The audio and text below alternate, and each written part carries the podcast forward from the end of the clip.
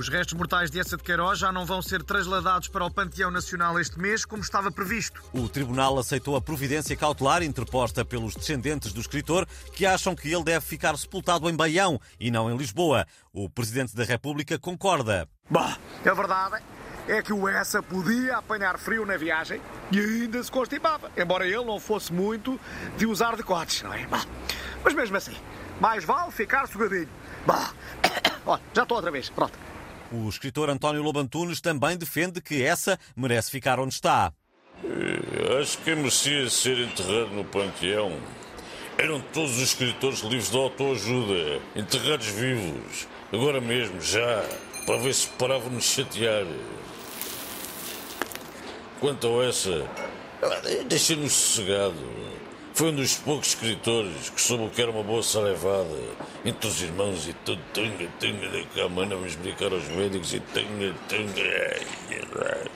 E a Amélia, com o Padre Amaro, tunga, tunga, que ele até fervia. Enfim, agora deixem-no lá descansar em paz, que o homem merece. No panteão ainda apanhava uma festa da Web Summit, uma orgia de unicórnios, é pá.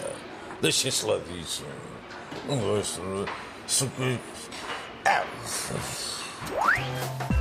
Hoje é Dia Mundial do Sonho, uma data criada por um instrutor da Universidade de Colômbia com o objetivo de nos fazer refletir sobre as nossas ambições e a forma de as alcançar. Para comentar este dia, fomos falar com alguém que é rica em sonhos, mas pobre em ouro, a Floribela, também conhecida como Luciana Abreu. Olá, meus amores. Este dia é mais que ficha, é rei ficha. Eu continuo rica em sonhos, como salvar crianças em África, ou partir o televisor plasma do Jalo amarretada, jocas da vossa Lucy e da árvore com quem continuo a falar. Vamos também pedir ao coach Gustavo Santos que nos deixasse algumas frases feitas sobre a capacidade de sonhar. Como eu costumo dizer, nunca desistam dos vossos sonhos. Se o vosso sonho for casar com Brad Pitt ou Scarlett Johansson, e se acreditarem muito nisso, podem ter a certeza que mais tarde ou mais cedo vão cruzar-se com ela ou ele no supermercado.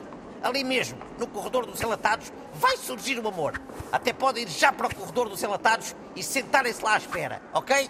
Reparem que sonhar acaba em ar e todos precisamos de ar para viver. Hã? Estão a seguir-me? Então agora reparem que mexicano vem de mexi com cano. Mexi no cano. Estão a perceber onde eu quero chegar? Uh, por acaso não. Então pronto, é porque são burros, porrada e merecem.